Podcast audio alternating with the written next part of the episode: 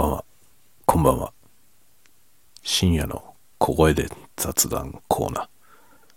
鈴雨レインです。いやいやいや、お疲れ様です、皆さん。無事、ピアノの発表会終わりました。子供たちは二人とも、それなりにいい演奏をしまして、えー、6種連弾、僕も入って3人でね、6種連弾しましたが、まあ、いい感じ でしたね。あの、練習での様子からすると、えー、まあいい方ではないかという感じの終わり方ができました。ちょっとまあ、それの打ち上げも兼ねて、酒でも 飲もうかな。メーカーズマーク。まあ、寝室にね、だいたい1個、なんかを、何かしら置いてるので、えー今日はメーカーズマーク。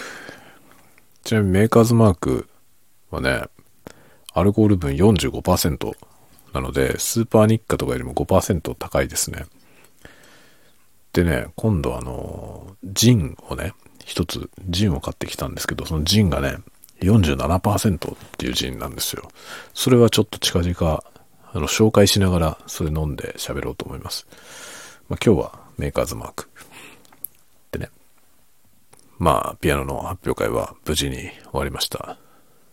で、カメラ総動員で、普段 YouTube 撮影してる、えー富士フィルムの XT20 もうね早く買い替えたいんだけど XT20 を持っていきましたそれにねあの望遠ズームのレンズ安いやつをつけてって望遠であの割とその演奏者のアップみたいな形を撮るっていうねで固定で三脚に乗っけて撮影しました。で、そのね、アクセサリー収納のところに、あの、H3VR、ズームのね、H3VR というあの360度あの収録ができるマイクを乗っけて、で、それを、それで音をレコーディングして、で、まあカメラ本体のマイクでも、カメラの動画には音声が入るという状態で、で、さらに別に GoPro を持ってきましたが、まあ、GoPro は使い物になりませんでした。広角すぎて。まあ、GoPro 使うなら、えーまあ、自分がね、首にかけてって、演奏するとき自分の首目線 のやつを撮るとかするぐらいしか多分、えー演奏会では使えないですね。遠すぎて。っていう感じでしたね。まあ、GoPro は結構回しましたけど、使える素材は1個もないという状態でした。でもね、H3VR 最高ですね。最高ですね。適当に撮ってくればいいので、適当に撮ってきて、まああのカメラの上に乗っけてたからね、適当とはいえ、まあほぼそのままで大丈夫だったんですけど、アンビソニックで撮ってきてるので、帰ってきてからね、向きを微調整したりとかできるわけですよ。で、バイノーラルにミックスした、したところですね、結構広がりの出た音になって、よかったですね。まあもちろんカメラのね、カメラのマイクで撮ってる音よりもはるかにクリアだし、よかったです。なかなかいいですね。今後、ガンガン活用していこうと思います。なんか動画撮影するときは必ず持ってって、音声は H3VR で撮るというのがいいかな、と考えてます。今までね、この、今使ってるこの DR05X、これをね、カメラの上にアクセサリー種に乗っけたこともあるし、えー何だったかな子供のね、学習発表会がなんかの時に DR40X をカメラの上にアクセサリー種にくっつけて撮ったこともあります。ありますが、難しいんですよ。向きが。向きが難しいんですよね。で、まあ、向き、カメラの向きと必ずしも一致してた方がいいとは限らないんですよね。運動会とかもね。でも、その、こういうレコーダーをね、セッティングしてしまうと、まあ一度セッティングしてしまうと、その向きのままカメラを振れば、マイクも一緒に振られてしまうというね、状況になるわけですよね。基本的に。ところが、アンビソニックなら、そのようなことになりますけども、音声をミックスする段階で、どっち向いてる音にするか調整できるわけですよね。めちゃくちゃ便利ですね。もうね、やみつきです、これは。本当に H3VR は買ってよかったと思う。ま、最近だからな、いろんなもん買ってるんですけど、H3VR 買って、タスカムのモデル12買いましたけど、全部大満足ですね。いくら使ったんだって話なんだけどさ。いくら使えば気が済むんだよって感じなんだけど、でもね、十二分に楽しんでます。全部大満足。なんで、この辺でちょっと機材的には一旦打ち止めして、コンテンツの方に力入れようと思ってます。ASMR しばらくは ASMR の動画をいろいろね、試行錯誤しながら撮っていこうと思います。まあ、機材的にはだいぶ揃ったんでね。で、今日、モデル12を使って、ポッドキャストの収録環境を作りました。今まで作ってたポッドキャスト環境を、え、入れ替えたというか、まあ、入れ替えたというかね、機材自体は追加したんですけど、その、なんていうのかな、配線をね、いろいろやり替えて、あの、一つね、2チャンネルのオーディオインターフェースが1個余りました。まあ僕が持ってるオーディオインターフェースの中で最も質が低いやつ。それはですね、デジデザインの、だから質が低いって言ってもそんな悪くないんですけど、デジデザインのね、あの、MBOX2 ってやつですね。ちょっと15年ぐらい前の、結構古いな15年ぐらい前の、あの、 Pro Tools のね、 Pro Tools LE っていうライトエディションっていうのがあったんですけど、そのプロトゥールス LE とバンドルで売られていたオーディオインターフェース。で、一応 Windows 11で動いてるんですけど、公式にはもうドライバーがないですね。僕どうやって動かしたんだかな。なんかどうやって動かしたか忘れちゃいましたけど、Windows 7のドライバーで10で動かしてて、その、その動いてる10から11にアップグレードしたのかな。それで使えてますね。けど多分、もう、いつ使えなくなってもおかしくないと思います。とっくにサポートは切れてて、ドライバーももう開発されてないと思います。なので、こいつをね、引退させたかったんですよ、早く。ちょうど今回、引退させることができそうですね。まあ、今まだ PC につながってるので、あの電気流れてるんですけど、明日あたり外そうと思ってます。もういらないかな。まあ、USB のバスパワーで動く2イン2アウトのオーディオインターフェースで、まあ、プロツールスのやつなんで、そんな悪くはないですね。でも2イン2アウトだからあんまり使い道がないんですよね。っていう感じで、ほぼ使ってませんでした。今まであの、ポッドキャストの BGM を再生するのに使ってたぐらいですね。BGM をそいつで再生して、メインのオーディオインターフェースの方にそれを挿して、で、マイクも挿してっていう感じでやってました。でもマイクがね、ASMR 撮るから、その、マイクをね、いちいち差し替えなきゃいけない状態が今発生していたんですけど、モデル12を入れたことで、マイクはつなぎっぱなしで大丈夫になりました。ケーブルはだから差しっぱなしの状態でね。必要なマイクをオンにして使うという感じに今はなってますいやーだいぶ充実した環境になりましたよ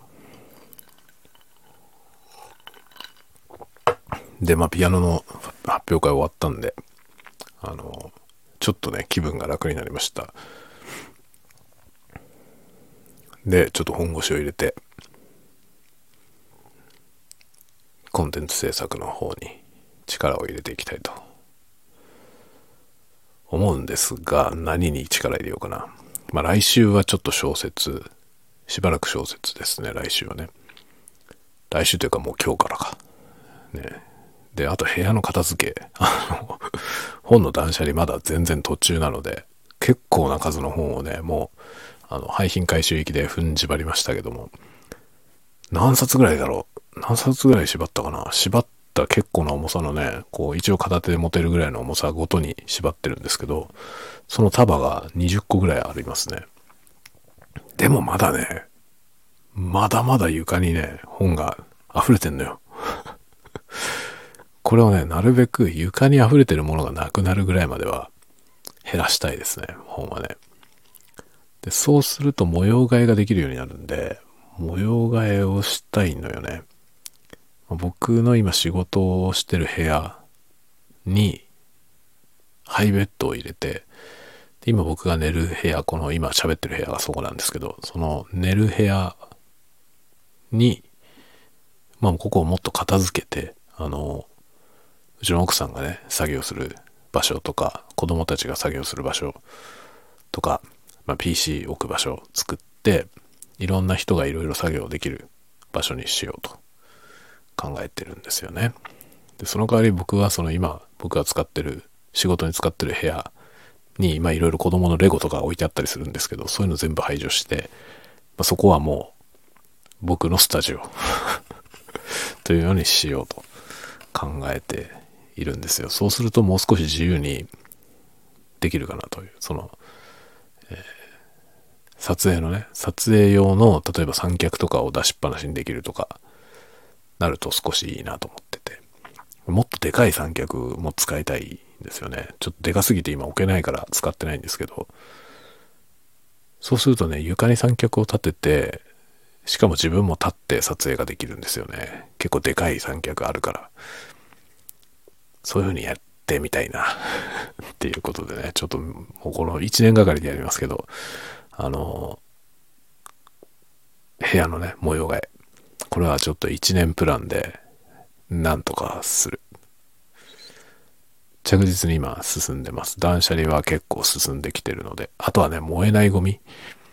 燃えないゴミのね、いろんなものが、ちょ捨てるのが忍びなくて捨ててないものとかいっぱいあるのよ。こういうのね、あの、なんだろう。生きることに関するね、そのコストっていうことを重視する人々に言わせるとですね、いらないのに捨てないっていうのはありえないって言われると思うな。例えばね、もうぶっ壊れて全く動かないプリンター、捨てらんなくて取ってあるんですよ。これなんで捨てられないかというと、シャア専用なのよ。シャア専用の限定モデルのね、プリンター、使えなくなっちゃって、もう電源が入んなくなったんですよね。で、もう、この間のあの年賀状作る時に困ったから、新しいプリンター買ったんですよね。もういらないんですよ、古い方。いらないんだけど捨てらんなくて、その、シャア専用だからさ、捨てづらくて捨ててないんですよね。で、これのね、このプリンターの箱も取ってあんのよ。シャア専用だから。こんなものを買うんじゃないね。あの、シャア専用を買っちゃいけないということが分かりました。捨てらんなくなる。でももうこれはね、捨てます。しょうがない。これ持っててもしょうがないからね。こういうもの買わない方がいいと痛感しました。シャア専用は買わないことにしようと思います。そんなものがいっぱいあるんだよね。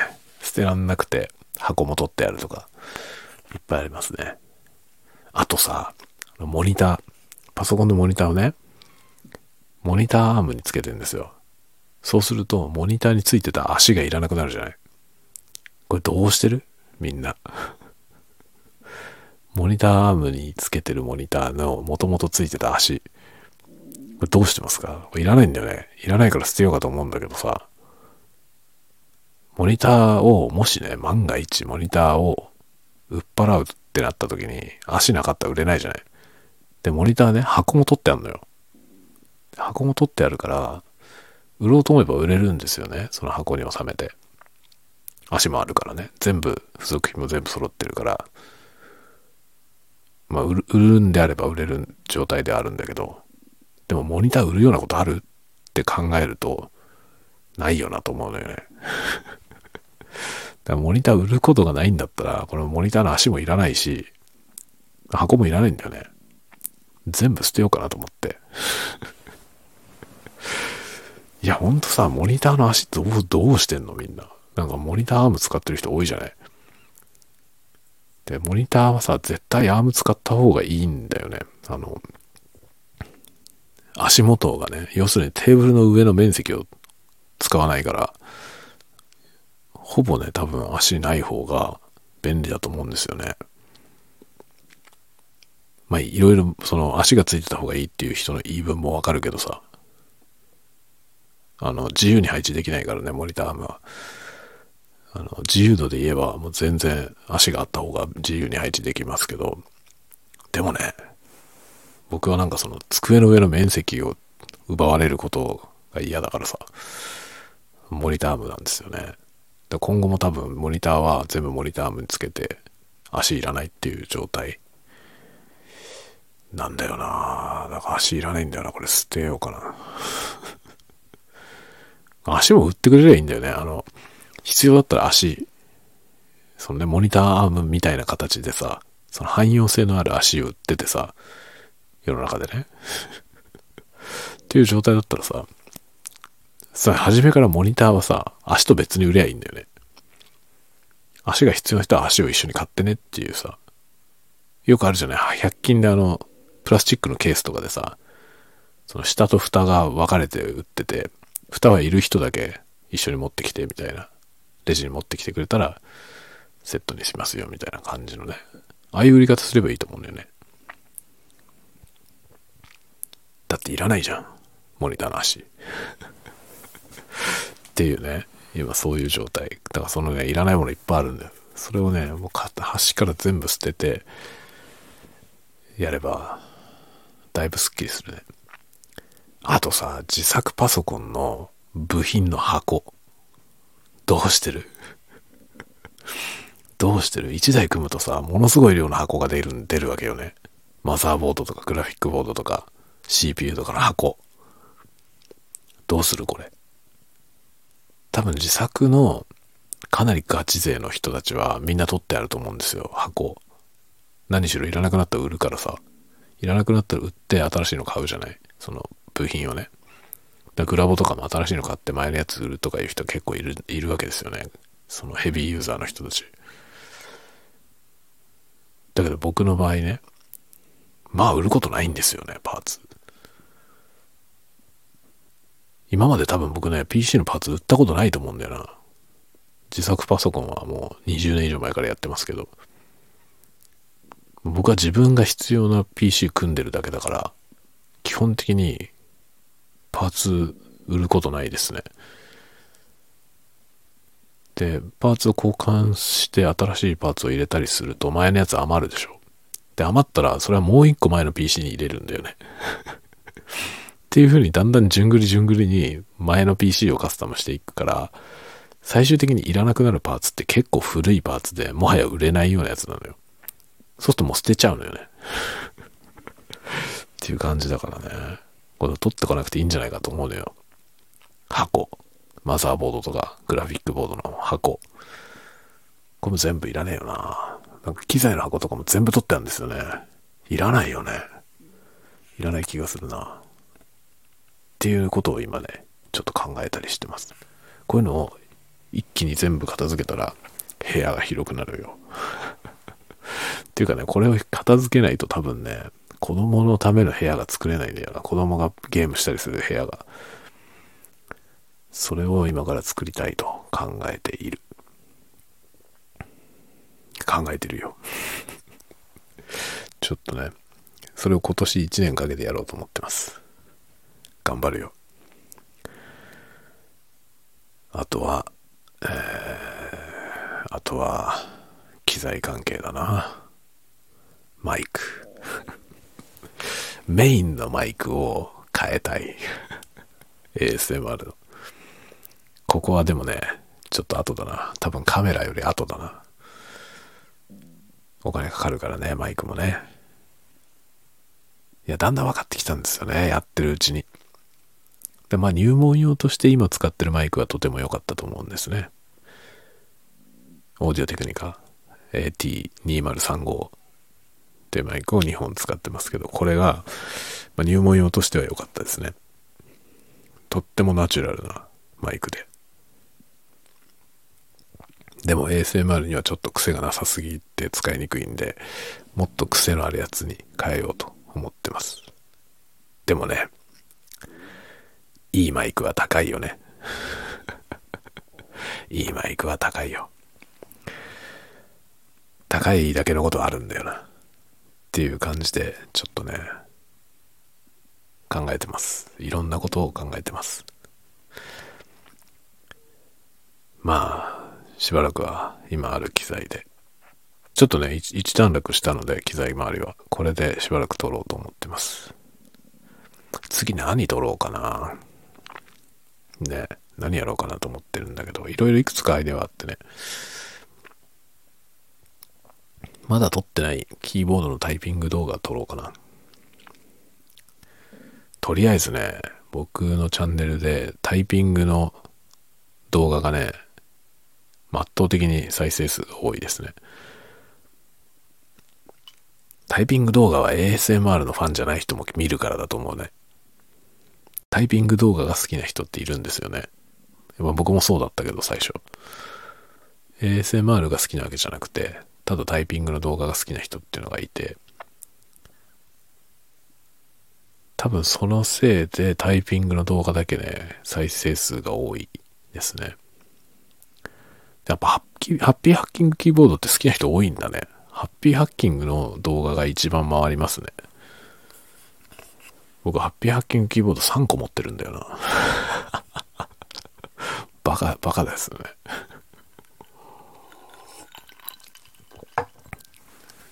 ピーハッキング 3, 3台あるから、3台の比較動画とかやるか。多分それはね、ニーズあると思うんですけど、それは ASMR チャンネルでやる内容じゃないんだよな。いやちなみに僕ね、もう一つチャンネル持ってて、というかそっちが先にやってたチャンネルなんですけど、雑多な、もう雑多なチャンネル。その雑多チャンネルに上げてるハッピーハッキングの動画は2000何百回再生されてて、や、他のが40とかなのにですよ。他のが40回ぐらいのところで、1個だけ2600何回ぐらい再生されてんだよ。ハッピーハッキングの動画だけ。だからあれはキーボードのパワーだね。キーボードについて調べてる人が多いんだろうね、きっと。でもちょっとわかるよね。ハッピーハッキングキーボードって高いからさ、キーボードで3万、3万5千ぐらいすんのかなまあ、それを3台も持ってるのはどうなんだっていうのはちょっと思うけどさ、自分でも。バカなんじゃないのって 思うけど、3万5千円もするキーボードだから、やっぱり買おう、欲しいなと思ってても、欲しいな、ポイって買わないのよね、多分みんなね。だから、買って自分に使いこなせるだろうかっていうところをきっと、ネットで見るんでしょうね。で、僕がやったのはその設定のおすすめみたいな動画なんですよ。だから、きっと、あれだろうな。まああるんだろうな。あの、これから買おうかどうしようかって迷ってる人が探してみるんだと思いますね。な、ニーズあるんだろうね。ハッピーハッキングの動画。ハッピーハッキングの動画、雑談しながらタイピングする動画作るかな。でもね、それをいくら作ってもね、結局 ASMR を見たい人が見てくれないからさ、だからそういう人って別にチャンネル登録もしてくんないし、そのハッピーハッキングの動画しか見ないんですよね。だからそれを増やしつってもあんま意味ないんだよね。だからまあ ASMR チャンネルではもうやんなくていいかな。まあ、タイピング ASMR はね、ASMR としても好きな人がいるから、ちょっと他のキーボード、まだね、違うタイプのキーボードもあるんで、それを取ろうかなとも思ってんだけど、でもね、タイピングの音を取る環境も改善したいんですよね。でもう次の動画撮るときは改善してから撮ろうと思ってて そうすると当分タイピングの動画できないんだよね。そしたら別のアイデアから先にやるかな。いや、なんかもうほんとさ、ほんと ASMR 飽和しててさ、なんかその、きっとね、普段から見てる人たち、またこれかよって思ってる人結構いると思うんですよね。だからなんか違うことをやりたいなっていうのは思うんだよな。なんとか違うことをやりたいなと。でもね、難しいよね。こういうのって。新しいことをするのはさ、まあできるじゃない見たことないことすればいいからね。でもそれが受けるかどうかっていうとこはまた全然違うからね。難しいですよね。だどっかでもうすでにね、ある程度受けることが保証されてる内容でやりたがる人が多いのはわかるよね。だから似たようなばっかりになるんですよね。ねなんか見たことないような動画ないもんな。なんか新しい感じのことをやるよって言ってる動画とかでも、いやでもそれはあっちのあの人のやつで見たことあるよっていうようなのがあったりとかね。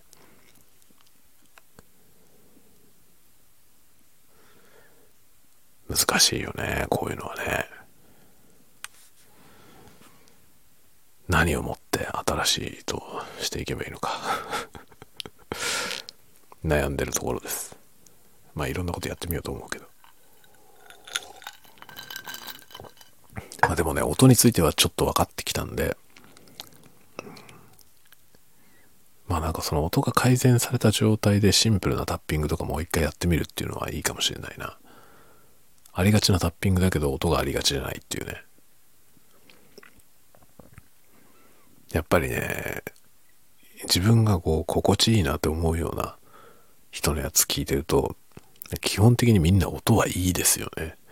僕が好きなチャンネルは で、今日はね、そのことに関してのポッドキャスト喋りました。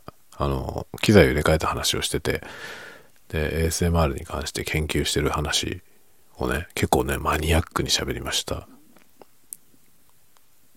その中でもちょっと話したんだけど、ASMR で、あの、ノイズリダクションかかってるやつがね、やっぱ気になるなっていう話をちょっとしました。僕が好きなチャンネル、今最近ね、最近ですよ。好きなチャンネルの中にも、あの、ノイズリダクションかかりまくりのやつあるんですけど、まあそのかかりまくりのやつはね、最近あんまり聞かなくなっちゃいました。あの、気になっちゃうの。ノイズがないことはいいんだけど、そのノイズリダクションによって音が変わっちゃってることが気になって、だったらノイズあってもいいから、変に加工しないでほしいなって思うのが率直なところなんですよね。で、まあ僕自身そんなこと言いながらね、僕のチャンネルの最初の方の動画はノイズリダクションかかってて、自分でもね、この音はねえだろって思うやつあるのよ。っていう話も今日ね、ちょっとポッドキャストでしたので、ぜひ、ポッドキャストの方、あの、興味ある方は覗いてみてください。あの、例によって、プロフィールのリットリンクから飛べますので、アンカーと Spotify と Amazon のやつがリットリンクに貼ってあります。それ以外に Google でもあの配信されてるはず。ですが、まあ僕は Google でポッドキャスト聞くって発想がないから Google のやつは載せてません。載せてませんが多分一括配信で、アンカーからの一括配信で Google でも配信されてるはずです。なんか設定だけはした。という感じなんで、ちょっと見てみてください。はい。というわけで、今日はこの辺にしたいかなと思います。このメーカーズマークっていうお酒はね、回るわ。40が45になってるっていう、その5%のアルコール分の差なのか、もしくはこのメーカーズマークっていうお酒と僕の相性の問題なのか、すごい酔っ払う。だちょっとしか飲んでないのに、もうフラフラですよ。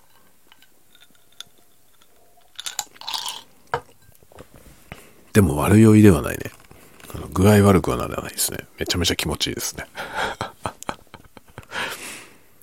こ気持ちよく酔っ払って寝ようと思います。明日からまた忙しいな。明日からの一週間はね、大変なのよ。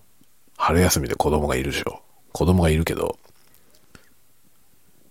会社の方もね、新入社員入ってくるんですよ。で、その、その準備で出社しなきゃいけない日もあって、だから児童館に預けなきゃいけないとか、迎えに行ける時間に帰ってこなきゃいけないとか、もうね、超大変。